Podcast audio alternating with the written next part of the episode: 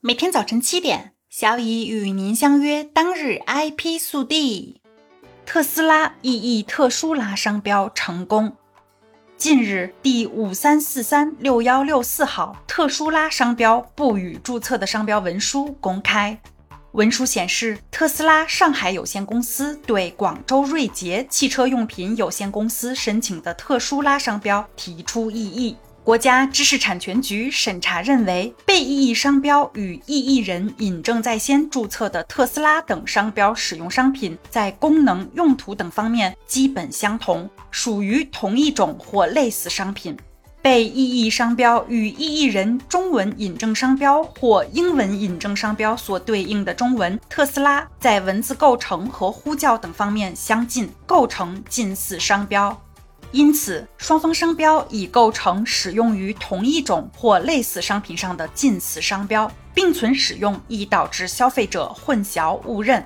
异议人称被异议人损害其商号权，证据不足。最终，国家知识产权局决定被异议商标不予注册。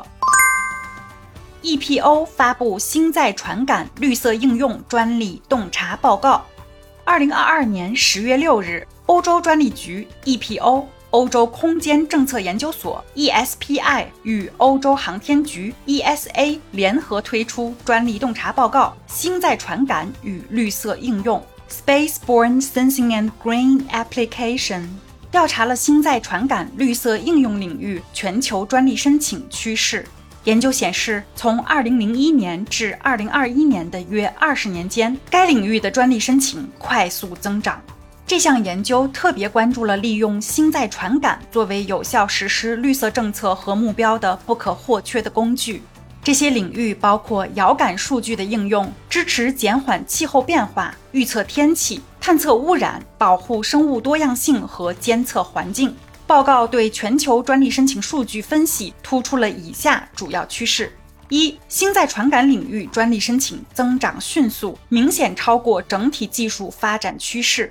与2001年相比，2020年星在传感绿色应用领域同族专利申请量增长了百分之一千八百，与全球所有技术领域专利申请量的增长率百分之四百相比更为强劲。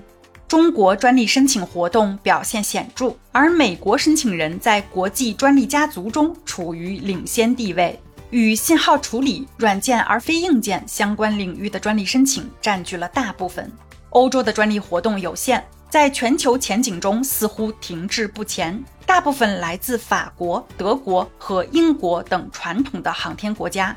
其他值得注意的国家包括荷兰、挪威、意大利、西班牙和瑞士。新在传感绿色应用领域的欧洲顶级申请人主要来自航天工业和航天机构。二，一系列多样化的重要观察指标驱动专利申请活动。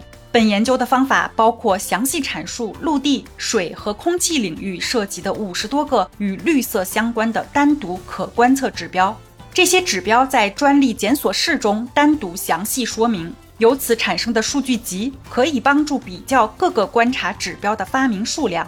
对于新在传感的绿色应用，专利申请活动最多的观察主题包括农作物生产力、土地使用、河流沿海地区、水蒸气、云和极端天气等。三、中国申请人本土占主导地位，而美国申请人在国际专利家族中领先。近年来，中国专利申请活动尤为显著，其特点是增长速度加快。这一趋势在航空领域发展和全球知识产权保护的演变中都可以找到合理解释。近几十年来，中国大幅扩展了其航天计划，致力于包括卫星遥感系统和相关应用的各种能力。公共资助项目方面，中国相关领域的统计数据在过去几年中引领全球，继续部署用于气象、军事、资源管理和其他目的的遥感卫星。更重要的是，中国航天部门越来越多地参与商业化星载传感工作，为全球趋势做出了贡献。统计在两个以上国家提交的国际专利家族数量，美国成为整体的领先者。尽管如此，中国的国际专利申请活动也出现了显著增长。日本、法国、德国、英国和韩国的专利申请活动相对稳定。新在传感绿色应用的专利主要申请人中，中国专利申请活动的突出地位，很大程度上是由大学专利申请推动的。而国际专利家族的顶级参与者主要是公司，中国公司的国际专利申请比例非常低。